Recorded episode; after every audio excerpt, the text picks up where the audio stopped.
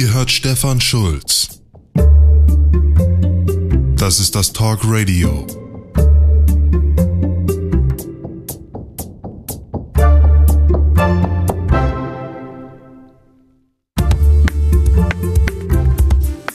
Wir sind alle wahnsinnig alt geworden. Merkt ihr es auch? Fühlt ihr euch gebrechlich? Langsam im Geist?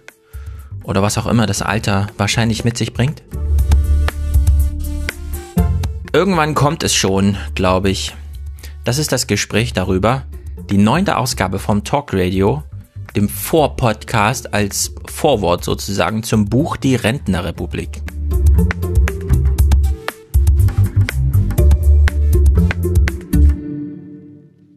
Wir beginnen wie immer mit Danksagung.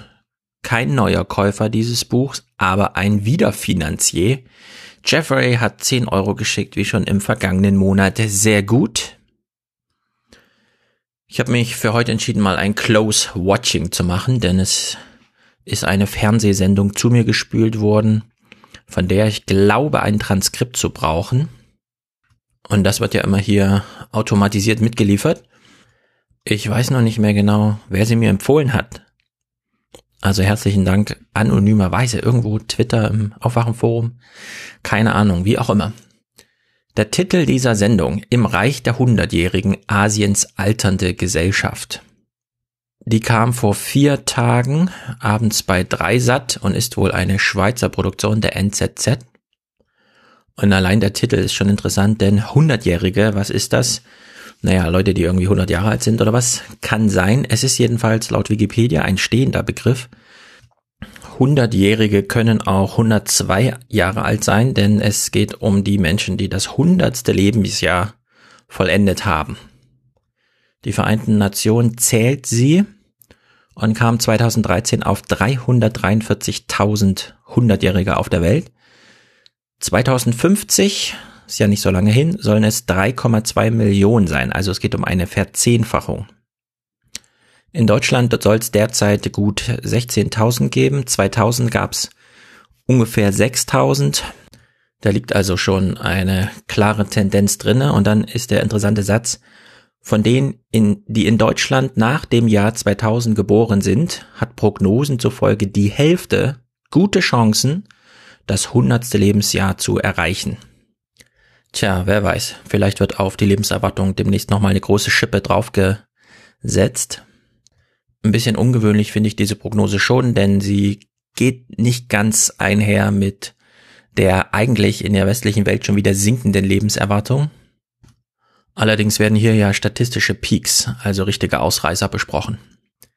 Der letzte Weltkrieg hat die Statistik zerstört, aber gerade in den Jahren danach hat ja die gesunde, weil sehr reduzierte Ernährung dazu geführt, dass Menschen doch sehr viel älter wurden und die jetzt derzeit nicht mehr ganz so gesunde, sondern wenn dann sterile und zu abwechslungsreiche und typische westliche Diät bringt ja eigentlich die Statistik wieder runter. Aber wer weiß, vielleicht hat die Mittel äh, Mittelmeerdiät äh, noch Konjunktur und dann kann sich das natürlich ändern. Wie sich in Asien ernährt wird, weiß ich nicht. Die Chinesen verbrauchen nur ein Prozent im Vergleich zu Deutschland, was Schokolade angeht. Milch trinken sie auch nicht. Beim Fleischkonsum weiß ich es nicht. Also wer weiß. In dieser Fernsehsendung ging es jedenfalls um Asien. Und das ist natürlich für uns interessant, weil ich ja auf einen Vorbildcharakter setze oder ihn zumindest heuristisch analytisch daraus ableite, was man in Asien, insbesondere in Japan als der ältesten Gesellschaft schon sieht. Und das sind äh, Menschen, die ihren Alltag bewältigen und das heißt in dem Falle dann vor allem füllen wollen und müssen.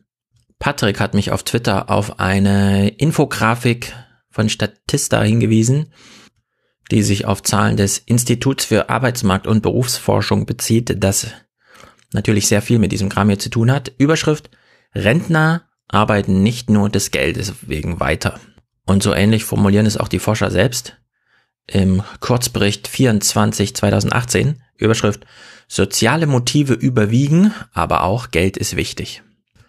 Und ja, Geld ist wichtig, aber diese sozialen Motive sind doch äh, auch nicht ganz unbedeutend, gerade wenn wie in Deutschland immer noch mit unter 65 in Rente gegangen wird, obwohl man dann noch 30, 40 Jahre weiterlebt. Das ist eine Herausforderung für alle Beteiligten. natürlich nicht nur diejenigen, die selbst diesen Schritt in das Rentenalter oder den Vorruhestand oder wie auch immer wählen, sondern eben auch für das soziale Umfeld von diesen. Und da war dieser Blick nach Asien, den das Fernsehen hier ermöglicht, doch ziemlich interessant. Also zur Einstimmung lassen wir uns mal von der Sendung selbst einstimmen, denn sie hat äh, als erstes Thema gleich ein ganz hervorragendes gewählt. Auch wenn die Musik, die die Europäer hier für ihre Reportage ausgewählt haben, so ein bisschen altbacken klingt, egal, wir springen mal direkt am Anfang rein. Im Reich der Hundertjährigen, Asiens alternde Gesellschaften. Eine Turnhalle im Herzen Tokios. Hier treffen sich jede Woche betagte Japanerinnen, um zu üben, was normalerweise junge Amerikanerinnen tun. Sich in akrobatisch choreografierten Vorstellungen mit Pompoms in kurzen Röckchen und dem Glitterlook einem großen Publikum zu präsentieren. Ich bin 85 Jahre alt. Unser Durchschnittsalter beträgt 71. Mehr als die Hälfte von uns ist über 70. Wir sind ziemlich fit und tanzen richtig gerne. Ja, und da stellt sich raus, sie scherzt nicht und es ist auch nicht nur eine Trainingsgruppe, sondern das ist Wettkampfvorbereitung, was die äh, Journalisten hier aufgegriffen haben. Japan Pom Pom nimmt an äh, Wettkämpfen für Cheerleader teil. Auch wenn sie da natürlich weniger Siegchancen haben, aber eine Attraktion für alle im Publikum ist es dann doch. Und wenn man der Reportage glaubt, ist das ein Blick direkt in den Alltag, wie auch der nächste. Sie gucken in Tokio auf die Straße. Ganz Sugamo gilt als Mekka für Tokios Senioren, als Szeneviertel der Alten. Die berühmte Einkaufsstraße von Sugamo hat ihr Angebot fast ausschließlich auf die Generation 70 plus ausgerichtet und ist damit hochrentabel. Jedes Jahr frequentieren über 8 Millionen Menschen diese weltweit wohl einmalige Fußgängerzone. Shoppen, tanzen, das sind eigentlich äh, wirklich jugendliche Domänen.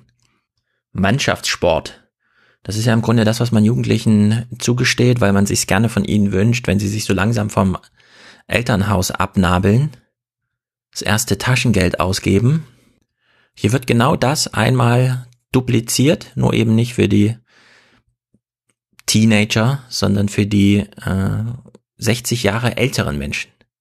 Und wenn der eine Volkswirtschaftsprofessor, den wir jetzt hören, das Problem beschreibt, weshalb es so notwendig ist, solche Straßenzüge sozial zu designen, schließt sich ganz interessant ein Kreis, denn das Problem, was er hier lösen möchte, mit diesem Städtebau ist eins, das man, wenn auch nicht als Problem, so doch als Phänomen auch bei europäischen Jugendlichen schon sieht, bei japanischen allemal, die Begriffe dafür haben wir schon geklärt.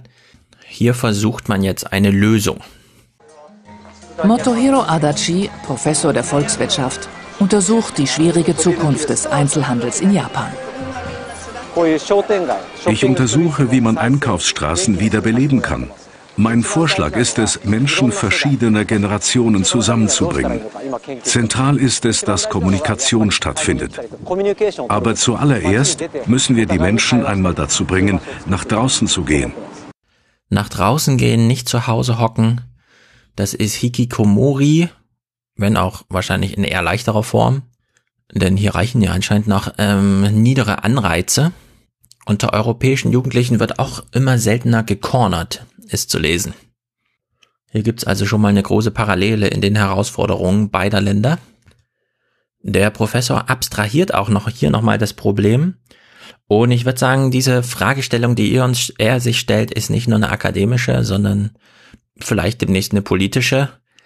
In jedem Fall drängt sie sich hier in Europa, insbesondere in Deutschland, auch so langsam auf. In Zukunft wird Japans Bevölkerung weiter schrumpfen, aber wir haben trotzdem die Möglichkeit, eine fröhliche Gesellschaft gestalten zu können. Weniger Menschen heißt nämlich auch, es gibt weniger Hektik und Gedränge. Ich glaube, das kann eine gute Sache sein. Ja, alternde Gesellschaften sind automatisch schrumpfende Gesellschaften und die Frage ist, wie kann man es schaffen, trotzdem eine fröhliche Gesellschaft zu bleiben, die ihre Gelegenheiten nutzt, vielleicht doch nochmal auch ein bisschen in die Zukunft schaut, diese Frage stellt sich hier und in Japan. Und wollte man nicht ein Buch darüber schreiben, sondern einen weiteren Film machen, dann könnte man in Japan die Kulissen heute schon finden. Es sieht ein bisschen erschreckend aus. Ich denke, nur zuzuhören reicht, um sich vorzustellen, was das für Bilder sind, die jetzt kommen. Tokio ist die einzige Region Japans, wo die Bevölkerung noch wächst. Im Umland entleeren sich bereits ganze Städte, wie hier in Togane City, nur 90 Minuten von Tokio entfernt. Wo früher Geschäfte ihre Waren und Dienstleistungen offerierten, dominieren heute Rollläden das Bild. Shutter Streets nennt man solche verlassenen Straßen und sie finden sich überall in Japan. Hier wird sichtbar, wie sich Überalterung und Bevölkerungsrückgang auswirken. Wo früher die Parkplätze knapp waren, wuchert heute nur noch Unkraut. Es sieht aus wie bei I Am Legend. Beton gibt's noch, bleibt auch sichtbar, allerdings kämpft sich die Natur zurück. Gero von den Mikrodilettanten hat äh, letztens im Podcast davon erzählt, wie es ist, durch diese Absperrzone Tschernobyl zu laufen. Die Beschreibungen decken sich ziemlich gut. Es gibt Geisterstädte. Und Japan ist voll davon. Tokio ist die einzige Region, die überhaupt noch wächst, was die Bevölkerung angeht. Aber auch für Japan ist das alles erst der Beginn dieser demografischen Bewegung. Seit 2015 nimmt Japans Bevölkerung ab und dieser Trend verschärft sich. Die Demografen sagen einen kontinuierlichen Rückgang von gegenwärtig 126 auf 83 Millionen Einwohner vorher. Seit drei Jahren nimmt die Bevölkerung ab. Und die Prognose bis 2050, gegen die erstmal wenig spricht, weil Einwanderung ist in Japan weiterhin ein Problem, auch durch politische Maßnahmen und Geburtenraten sind niedrig. Bis 2050 wird also ein Viertel der heutigen Bevölkerung wegschrumpfen. Wenn nun manche Regionen trotzdem noch sogar wachsen, Tokio zum Beispiel, größere Städte allgemein, im Schnitt aber jedes vierte Haus leer stehen müsste, bedeutet das für manche Regionen mehr als ostdeutsche Verhältnisse. In Ostdeutschland gab es ja so eine Erfahrung dadurch, dass sehr viele plötzlich weggezogen sind. Also es gab sozusagen eine regionale Mobilität in Japan wird es so eine morbide Mobilität sein. Auch wenn die wiederum, und das ist, sind diese, werden diese neuen Einzelfälle sein, natürlich äh, sehr weit nach hinten geschoben werden kann. Das neue Phänomen hat schon einen ganz interessanten Namen. Das Phänomen der immer weiter ansteigenden Lebenserwartung wird in Japan Superaging genannt. Superaging. Ja, also in Deutschland gibt's wie gesagt auch 100-Jährige, 16.000. Die kriegen alle einen Brief vom Bundespräsidenten. Wie man das in Japan handhabt, weiß ich nicht. Die Zahlen sind allerdings heute schon ganz andere. Bereits heute sind über 60.000 Japaner über 100 Jahre alt und ihre Zahl steigt laufend an. So, 100-Jährige sind jetzt eine ganz besondere Gruppe, weil die überschreiten dieses 100-jährige Lebensalter, Lebensjahr. Das sind natürlich wenige, aber wenn man jetzt nur schrittweise runtergeht, 99-Jährige, 98-Jährige, 97-Jährige, dann wächst ja diese Gruppe rasant an. Also die Statistik schleift ja da so ein Longtail hinter sich her. Und der ist natürlich eine extreme volkswirtschaftliche Herausforderung. Die wird uns hier mal vorgestellt, auch im O-Ton von Leuten, die sich damit befassen. Ich denke, das hat prognostisches Potenzial für Deutschland. Das führt naturgemäß zu einem großen Anstieg der Gesundheits- und Pflegekosten. In Kombination mit der rekordniedrigen Geburtenrate wird deren Finanzierung außerordentlich schwierig. Vor den möglichen Folgen warnt der Vorsitzende der japanischen Gesellschaft für Geriatrie und Professor für Altersmedizin Hiromi Rakugi. In den nächsten 10, 20 Jahren wird der Trend anhalten, dass die Menschen noch älter werden nicht zuletzt aufgrund des medizinischen Fortschritts. Die Frage aber ist, werden sie auch länger gesund bleiben? Oder wird nur ihre Lebenserwartung steigen, sich nicht aber auch ihr Gesundheitszustand verbessern? Wenn die Menschen älter werden, nicht aber auch entsprechend länger gesund bleiben, dann könnte eine sehr ernste Situation eintreten. Wir müssten dann für viel mehr Jahre Gesundheitsversorgung aufkommen.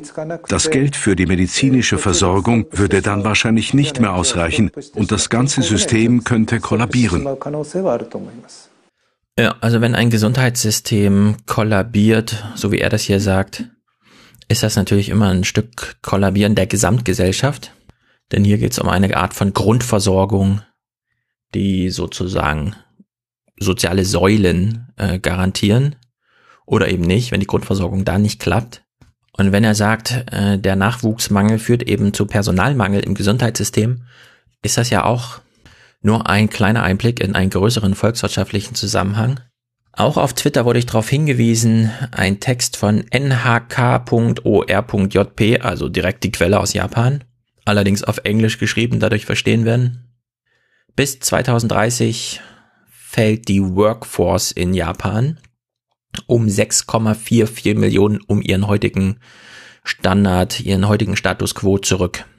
Damit wird eine Prognose des Arbeitsministeriums vom letzten Jahr um das Fünffache übertroffen.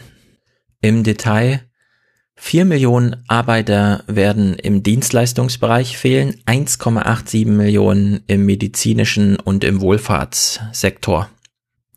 Durch das Ausmaß von Tokio ist allein die Region Tokio mit einem Abschwung von 1,33 Millionen weniger Erwerbspersonen betroffen. Wenn man das nun reduziert auf ein Problem im Gesundheitsbereich, für das es eine politische Lösung geben könnte, würde man die Politik komplett überfordern. Es ist also eine soziale Herausforderung, die alles in den Blick nimmt. Und in Japan werden nun schon neue Sozialformen getestet, die wir in Europa eigentlich auch schon kennen. Ist ganz witzig, vielleicht hört man von allein raus. Ansonsten sage ich danach mal an, was mich das erinnert hat. Traditionelle Altersheime sind teuer. Viel günstiger ist der Aufbau von kleineren, dezentralen Tagesstrukturen. Die Betagten bleiben möglichst lange zu Hause wohnen und halten sich nur tagsüber in einem Heim in der Nähe ihres Wohnortes auf. Man versteht sich eher als Club mit Mitgliedern, die selbst bestimmen, wie oft sie kommen wollen, denn als klassisches Altersheim. Vor kurzem wurden die Gesetze geändert. Jetzt geht der Trend eindeutig in Richtung vieler, dafür kleinerer und multifunktioneller Heime mit einer Kapazität von maximal 18 Personen. Im Prinzip übernachtet niemand hier, aber nach Operationen und bei Bedarf gibt es auch diese Möglichkeit. Und wir holen die Senioren auf Wunsch ab und können von hier aus auch Besuche bei ihnen zu Hause organisieren.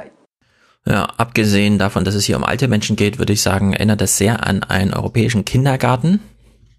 Nur spricht man hier vom Club, aber Tagesbetreuung in Gruppengrößen um die 18, damit der Betreuungsschlüssel hinhaut. Sowas habe ich hierzulande noch nicht gesehen, aber das scheint eine erfolgreiche Methode zu sein. Und für manche bedeutet das, die schlagen hier gleich zwei Fliegen mit einer Klappe, denn warum ist man da? Weil man zu Hause nicht mehr klarkommt, weil man Hilfe braucht, weil man die Hilfe auf Anbieterseite besser gebündelt zur Verfügung stellt, also auch die Menschen bündeln muss in einer Vorortbetreuung. Diese ältere Frau hier erklärt mal ihre Motivation, warum sie da jeden Morgen hingeht. Ich wohne zusammen mit meinem Mann. Ich lasse mich aber jeden Tag von zu Hause abholen, um den Tag hier zu verbringen. So muss ich nicht immer mit meinem Mann zusammen sein. Ich mag ihn nicht, denn er macht immer nur Ärger. Ja, da habe ich zuerst auch so ein bisschen geschmunzelt und dann gedacht, naja, aber wenn die jetzt alle 100 Jahre alt werden und sich trotzdem frisch und jung, jung vor allem verlieben, dann heißt das ja, dass Ehen, wenn sie halten, auch sehr viel länger halten. Und gerade wenn, naja, der etwas schwierigere Alltag, die Kinder großziehen, äh, dem eigenen Beruf nachgehen, dann irgendwann nicht mehr den Alltag bestimmen, dann hockt man ja noch sehr viel mehr aufeinander und das jetzt noch umso länger, umso älter man wird. Also diese Frau hier flüchtet. Es gibt aber ein Gegenbeispiel. Wir hören eine Frau, die noch zu Hause lebt und die sozusagen von mir jetzt auch nur als Kontrast zu dem O-Ton von eben nochmal gespielt wird. Die 102-jährige Frau Hanakata lebt mit der Familie ihres Sohnes in einem Haus im Zentrum Tokios. Ihr Mann starb jung, aber auch noch über 50 Jahre nach seinem Tod gedenkt sie seiner jeden Tag im Hausschrein. Menschen trauern also auch sehr viel länger, mehr als 50 Jahre in diesem Fall. Und das heißt ja im Grunde, wir müssen dann nicht nur drüber nachdenken, wie wir mit Tanz und Einkaufsstraßen äh, die Älteren und dann auch uns selbst äh, neu beschäftigen, sondern im Grunde brauchen wir auch neue Heiratsmärkte für 70-Jährige. Da gibt's natürlich eine historische Erfahrung für hauptsächlich Frauen, die ihre Ehemänner im Krieg verloren haben. Das scheint sich zu wiederholen und zwar als, würde ich sagen, flächendeckendes Phänomen. Eine Frage wäre dann auch, wie findet man eigentlich einen neuen Partner für einen ganzen Lebensabschnitt, wenn umso klarer ist, dass im Grunde irgendwann Pflege ansteht? Ist das nicht ein Hindernis? Gestalten sich Beziehungen so nicht irgendwie dann doch vielleicht anders? Das Alter macht das Miteinander jedenfalls nicht einfacher, aber dafür gibt's ja auch eine Lösung. Die Roboter. In Japan gibt es zu wenig Junge, die sich um die vielen Alten kümmern. Weil das Pflegepersonal entsprechend knapp ist, weicht man zunehmend auf Roboter aus. Hauptaufgabe von Pepper ist, wer hätte es gedacht, Ausgerechnet der Gymnastikunterricht. Die meisten unserer Gäste freuen sich über den Roboter. Sie finden es lustig, mit ihm zu sprechen und es amüsiert sie zu sehen, was er tun kann. Zuerst machten wir uns Sorgen, aber dies war völlig unbegründet. Die Senioren sehen den Roboter einfach als Werkzeug und machen regen Gebrauch von ihm.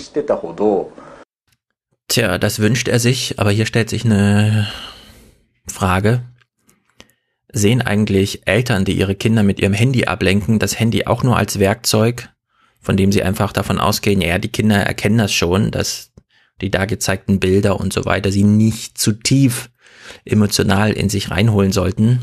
Denn am Ende stellt sich raus, sie haben es da nicht mit einem Menschen zu tun und das ist auch keine Kommunikation, sondern das ist reine Selbstbeschäftigung.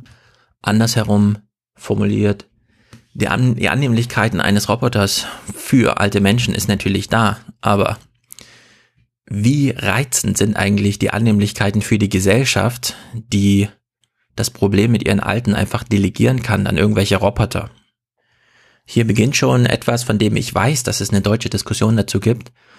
Eine Art von Selbstverleugnung der Menschheit, muss man im Grunde irgendwie so formulieren. Pflege wird hier reduziert auf eine bestimmte Form von Arbeit und Arbeit wurde schon immer gerne an Maschinen outgesourced. Und ich denke, in dem Fall ist die deutsche Debatte, die ich öffentlich nicht kenne, aber aus äh, direkten Gesprächen, schon sehr viel weiter im Vergleich zu dem Managersprech, das wir jetzt hier aus Japan hören. Die Roboter sind sehr gut darin, genau dieselben Aufgaben immer wieder mit genau denselben Reaktionen durchzuführen. Sie sind aber nicht gut darin, auf Emotionen zu reagieren. Dafür sind ja dann wir da. Manche Pensionäre vergessen den Trainingsablauf gleich wieder oder stellen immer wieder dieselben Fragen. Dem Roboter wird es nie zu viel. Seine Geduld ist unerschöpflich. Also in Bielefeld, wo ich Soziologie studiert habe, gibt es Bethel, eine sehr große Einrichtung, im Grunde ein ganzer Stadtteil für pflegebedürftige Menschen, die dort nicht einfach nur betreut werden, sondern wo sich auch viele gesellschaftliche Kräfte, unter anderem auch die Forschung darum bemüht, zu verstehen, was da vor sich geht und auch was da vor sich gehen sollte. Also auch aktiv gestalten da einzugreifen. Und ich weiß, dass die Uni Bielefeld zum Beispiel auch Informatiker-Teams dran gesetzt hat, diese Kommunikation mit alten Menschen zu organisieren und technisch umzusetzen. Und eine Vorgabe von Bethel war, den Menschen zu zeigen, dass sie hier Unterstützung erfahren von einem Computer, von einer Maschine, die sie nicht mit einem Menschen verwechseln sollten. Falls da also jemand zuhört, ich denke an Hendrik zum Beispiel, weise mich doch gerne auf Literatur, die schon publiziert ist, äh, hin, auf die man dann verweisen kann.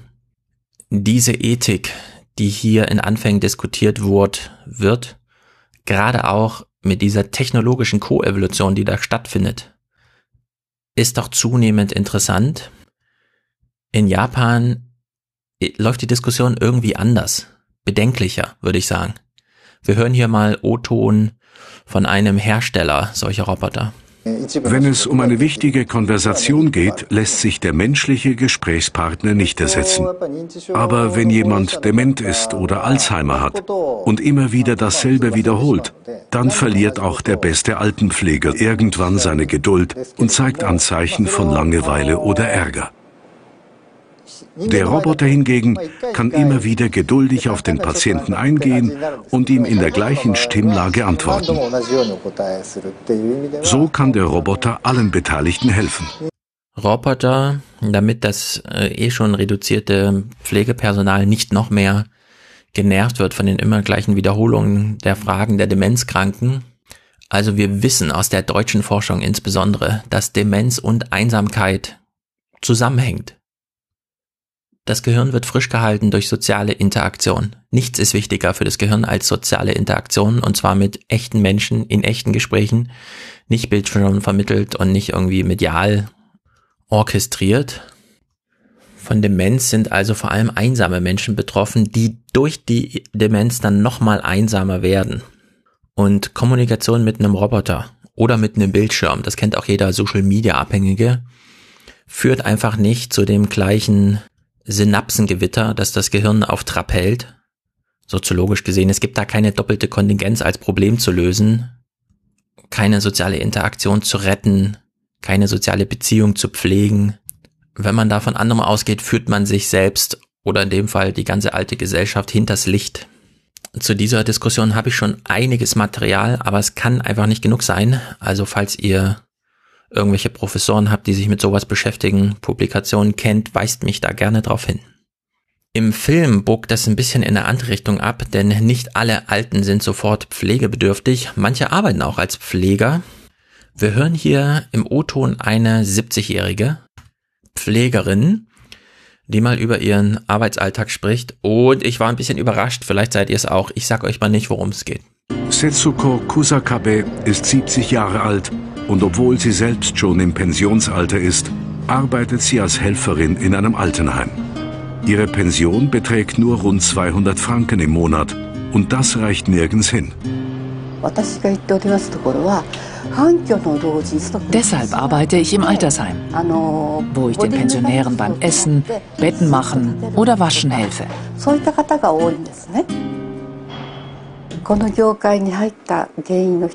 Ich arbeite nur, weil mein Ehemann depressiv ist und nicht mehr arbeiten kann und wir deshalb nie genug Geld haben. In meinem Alter ist es sehr schwierig, eine Anstellung zu bekommen und ich war verzweifelt.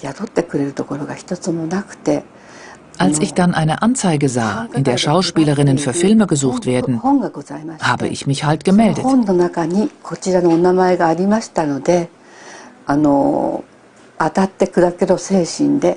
Doch diese Anzeige stellte sich als eine ganz besondere Form der Schauspielerei heraus. Seit drei, vier Jahren spiele ich nun also in Pornofilmen mit. Der sogenannte Silber- oder auch Gerontoporn ist seit einiger Zeit ein florierender Zweig der riesigen japanischen Pornoindustrie. Gerontoporn, Leute.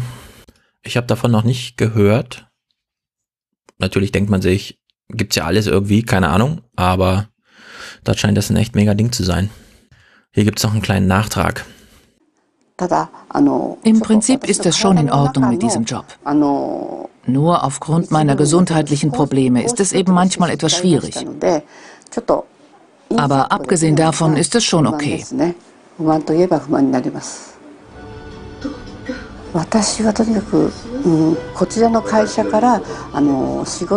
Ich drehe sowieso nicht so oft. Denn als Tagesjob habe ich ja auch noch meine Arbeit in der Altenpflege.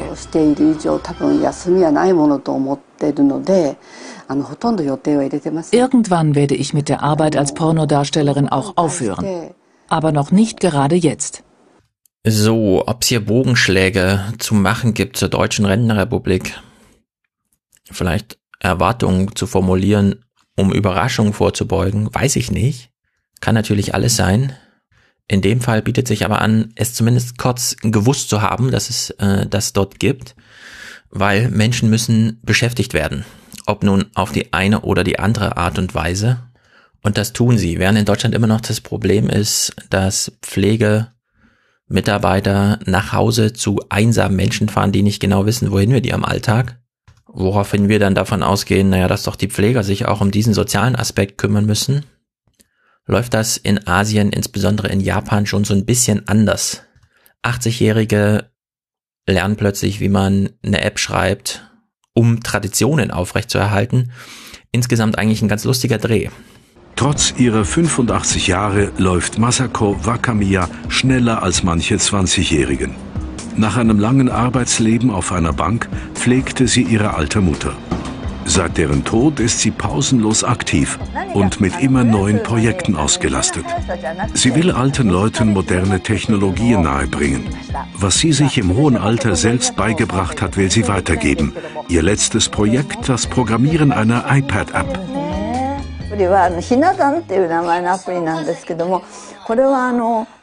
Meine App lehrt den User, wie man die Figuren für unser traditionelles japanisches Hina-Puppenfestival korrekt aufstellt. Viele Leute haben vergessen, wie das richtig gemacht wird. Ja, wenn man nicht weiß, wie die Puppen aufgestellt werden fürs Fest, kann man in der App nachschauen. Sie kommt dann weiter in der Reportage vor, beispielsweise weil sie mit 70 noch Klavier gelernt hat. Das würde ich sagen, ist für alle ab 20 möglich und eine ganz eigene Erfahrung die Hände als dieses philosophische Stück der äußeren Gehirne und so weiter nochmal wirklich zu trainieren. Finger unabhängig voneinander zu bewegen. Musik spielt da eh eine ganz große Rolle beim Umgang mit Alter. Und wie gesagt, das eigene Berufsleben immer weniger. In Japan gibt es ein erstaunlich niedriges Renteneintrittsalter. Ich glaube, die Menschen sollten länger arbeiten. Aber es ist schwierig, ein allgemeingültiges Pensionsalter zu definieren. Viele Menschen gehen mit 65 in Pension und brauchen erst Pflege, wenn sie Mitte 80 sind. Wir sollten uns deshalb überlegen, wie die Menschen diese 20 Lebensjahre am besten nutzen können. Das Pensionierungsalter beträgt in Japan noch immer tiefe 62 und wird bis 2025 gerade einmal auf 65 Jahre angehoben. Ja, es geht also tatsächlich um ein Drittel des ganzen Lebens für zumindest die 100-Jährigen. Und selbst wenn es die 97-Jährigen sind, kann man immer noch grob von einem Drittel sprechen. Als Bismarck damals die Rentenversicherung einführte, war die Lebenserwartung 71, also hatte die, das Renteneintrittsalter 71 festgelegt. Das ist hier nun ganz anders. Und wie schon in dieser deutschen Diskussion, die jetzt so langsam angestoßen wird, beispielsweise durch die Berufs- und Arbeitsmarktforscher, spielt Arbeit, aber eben nicht Lohnerwerb, sondern im wirklichen Sinne Beschäftigung hier eine immer größere Rolle. Damit sind nun sehr, sehr, sehr viele Probleme, richtige Herausforderungen, eigentlich sich ankündigende Katastrophen genannt. Es gibt aber beim Blick nach Japan, wenn man so etwas kleinere Einheiten sich anschaut, Singapur als Stadtstaat zum Beispiel, schon ganz interessante Lösungen für das eine und andere Problem. Weshalb es ganz gut ist, dass der Film da auch nochmal umschwenkt und eben nicht nur Japan, sondern die alten Bevölkerung in Asien in Blick nimmt. In dem Fall sogar doppelt interessant, weil wir hier gleich noch eine politische Stimme hören, nämlich von der Gesundheitsministerin Ami Kaur. Hier mal kurz ein Stand der Dinge. Über 80 Prozent der Singapurer leben in Sozialbauwohnungen, die vom Staat errichtet wurden. Die Wohnungen werden aber nicht vermietet, sondern günstig verkauft. In solchen Überbauungen fördert die Regierung überall in Singapur die Errichtung von Tagespflege- und Begegnungszentren für Senioren. Im Bild zu sehen war ein etwa 35-stöckiges Hochhaus, also ein richtiger Wohnturm, wie wir ihn in der westlichen Welt so als die attraktivsten kennen. In Frankfurt zum Beispiel kann man jetzt 140 Quadratmeter im 25. Stock mieten für 3800 Euro Miete. Hier in Singapur soll man kaufen, wie auch in Deutschland ja immer häufiger, um im Rentenalter nicht von Miete belastet zu sein. In dem Fall kümmert sich der Staat aber selbst um das Angebot. 80 Prozent aller Rentner in Singapur leben in Sozialwohnungen, die der Staat gebaut hat. Und wo früher Zigarettenautomaten standen, spucken die Geräte heute Vitamine aus. Was für ein Service. Hier war gerade ein alter Mann zu sehen, der sich am Automaten Vitamine holt. Da fragt man sich so ein bisschen, warum muss denn im Alter erst die medizinische Bedürftigkeit so offen zutage treten? Warum gibt's diese Automaten nicht jetzt schon überall? Naja, jetzt wird's jedenfalls interessant. Die Kindergärten waren ja eben schon von mir angesprochen und die japanischen alten Tagesbetreuungen in der Gruppe im Film, das lässt sich natürlich verschränken. Das kenne ich so auch aus Frankreich, wo das, ich will nicht sagen gang und gäbe, aber normal ist, dass Kindergärten und Altersheime nicht allzu weit auseinandergebaut werden, damit es da eben Begegnungen gibt. Hier in Singapur Alltag. Einmal die Woche kommen Kindergartenkinder für einen halben Tag auf Besuch ins Tagesheim. Auf generationenübergreifende Begegnungen legt man in Asien generell viel mehr Wert als in Europa. Man ist überzeugt, dass diese allen Vorteile bringen, den Alten wie auch den Jungen. Und genau dazu jetzt die Politikerinnenstimme. Wir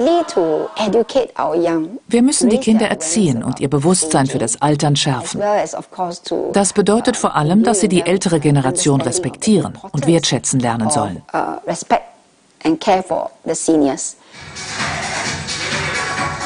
Schließlich turnen die Senioren noch gemeinsam mit den Kindern. Solche Szenen sucht man in Europas Altersheimen leider vergebens. Ob die Akzeptanz dafür da wäre? So in diesen gigantisch hohen Wohnhäusern, in denen eben dieser soziale Raum mit eingebaut wurde, Begegnungszentren, direkt Haustür an Haustür und dann Begegnungszentrum, findet nun sehr viel mehr statt, als dass nur ein paar junge Kinder noch vorbeikommen und die Alten auf Trab bringen und so eben auch die jungen Kinder da auf Trab gebracht werden, sondern es gibt auch ein unfassbar großes Kursangebot, alle möglichen Sachen, Meditation, Musik, man lernt irgendwas, Malerei. Als ich das gesehen habe, habe ich so gedacht, ah ja, alles, was man mit jungen Menschen nicht macht, weil man irgendwie davon ausgeht, dass das nicht unbedingt für den Beruf förderlich ist oder Zeitverschwendung, man müsste so viel Wichtigeres machen, findet plötzlich bei den Alten statt mit der Argumentation, das verlängert das Leben oder macht das lange Leben schöner. Also hier gibt es doch eine interessante Paradoxie, die auch mal entfaltet werden muss. Bei einer Sache verschränken sich dann die Domänen Arbeitswelt und Lebenswelt dann doch. Es gibt hier einen Kurs, den ich im besonders interessant fand. Andere Kurse sollen dazu beitragen, dass die Senioren Fähigkeiten vermittelt bekommen, die ihnen helfen können, länger im Arbeitsleben zu verbleiben. In den Räumlichkeiten einer technischen Hochschule kann man von der Pika auf lernen, Computer selbst auseinanderzunehmen und anschließend wieder zusammenzubauen. Hier treffen wir auch den 74-jährigen William Sung einen ehemaligen Armeeoffizier, der uns bereitwillig erzählt, warum er hier ist. Ich glaube, dass wir in unserem Leben so lange arbeiten sollten, wie es uns möglich ist. Das Wichtigste dabei ist, dass ich meine Arbeit genieße. Es geht nicht einfach darum, Geld zu verdienen. Es geht darum, gesund zu bleiben und seinen Kopf zu gebrauchen, damit man nicht abbaut. Deshalb arbeite ich auch nach der Pensionierung weiter. Ja, also es geht hier um Arbeit, bei der nicht die Zweckerfüllung im Mittelpunkt steht, sondern das eigene Gehirn als Trainingsmasse bedient wird. Und man trainiert es vor allem dadurch, dass man heute die Gehirne, an die wir so viel auslagern, einmal lernt, auseinander und wieder zusammenzubauen. Vielleicht könnte man auch vom Re-Engineering der Lebensgrundlagen sprechen. Zumindest sich, bietet sich das ein bisschen als, naja, so eine witzige Heuristik an, wir hören hier nochmal die Gesundheitsministerin, die nochmal den Zeitenwandel erklärt. Uh, es gibt ihn auch in Singapur noch, den dörflichen Geist, die Gemeinschaft, die zusammenkommt, um sich gegenseitig zu helfen. Auch die innerfamiliäre Unterstützung ist noch immer sehr stark. Aber aufgrund der schrumpfenden Familiengrößen und der Zunahme von Single-Haushalten können wir in der Zukunft nicht darauf bauen. Wir müssen also Gemeinschaften aufbauen, die den Familienverband ergänzen und gegebenenfalls ersetzen können. Tja, sitzt man im politischen Berlin auch schon zusammen und macht sich solche Gedanken? Bisher hat man ja vor allem Singularisierung gefördert, indem man diese Eigenheime heute äh, durchfinanziert mit Wohnkindergeld oder wie es auch immer heißt. Früher Eigenheimzulage. Denn da fördert man Familien im Bau von Häusern, die sie brauchen, wenn sie mit Kindern zusammenleben. Nur irgendwann sind die Kinder weg und die Alten bleiben. Und das kann man hier auch in Frankfurt schon so ein bisschen sehen. Während die Familien mit Kindern im Hochhaus leben und quasi auf dem Balkon Geburtstag feiern, stehen hier sehr viele Gärten einfach leer, werden allenfalls zur Pflege genutzt. Da ist dann morgens eine Stunde was los, aber danach ist in diesen Gärten, die ich hier zumindest sehe, wenn ich aus meinem Fenster gucke, nichts los. In Asien findet man da Antworten, auch wenn sie der Staat vielleicht selbst da noch nicht fördert. Hier wird doch mal eins vorgestellt, eine Wohnanlage, von der ich sagen würde, die mittelalterliche Villikation scheint hier tatsächlich Zukunft zu haben, zumindest taugte sie wahrscheinlich als Vorbild. Die besten Lebensbedingungen für alte Menschen aber scheinen immer noch Großfamilienstrukturen zu bieten, die vielleicht wie in diesem Mehrfamilienhaus nur neu umgesetzt werden müssten. 24 Familienmitglieder leben in sechs abgetrennten Wohnungen, aber unter demselben Dach. Alle helfen einander und doch legt man Wert auf Privatsphäre. Wir hatten das Glück, dass es dieses Haus gab. Zwei meiner Schwestern das Potenzial erkannten, hier eine Art eigenes Dorf zu errichten.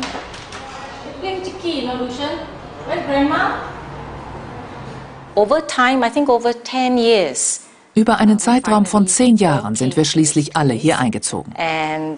Es ging nicht um das Haus, sondern um die Menschen, die hier leben.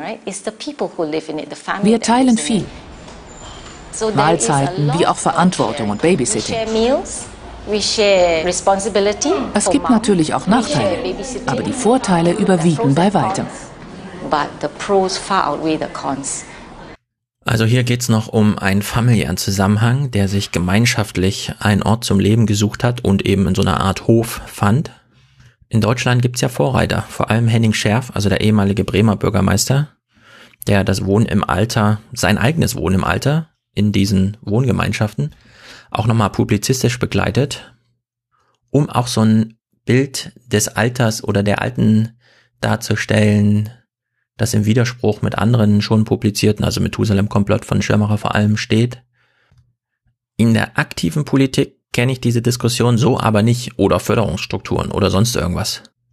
Vielleicht ist das auch eine politische Domäne, wo sich jede Stadt so ein bisschen um sich selbst kümmert, so dass man es einfach nicht mitbekommt. Zumindest gibt's aber die Gedankengänge. Ohne vorher Europa nur einmal thematisiert zu haben, kommt dieser Film jedenfalls zu einer sehr deutlichen, klar formulierten Haltung. Das ist ganz interessant, äh, sozusagen journalistisch, weil der Film ist sehr deskriptiv und am Ende wird er so appellativ. Und das zeigt, dass wahrscheinlich vielleicht am Ende sogar nochmal eingegriffen wurde, um so einen Punkt zu machen, der über das hinausging, weshalb man den Film machen wollte. Und so wie wir immer älter werden, drängt sich wahrscheinlich auch das Thema als politisches Problem immer häufiger auf, wenn man erstmal angefangen hat, sich damit zu befassen.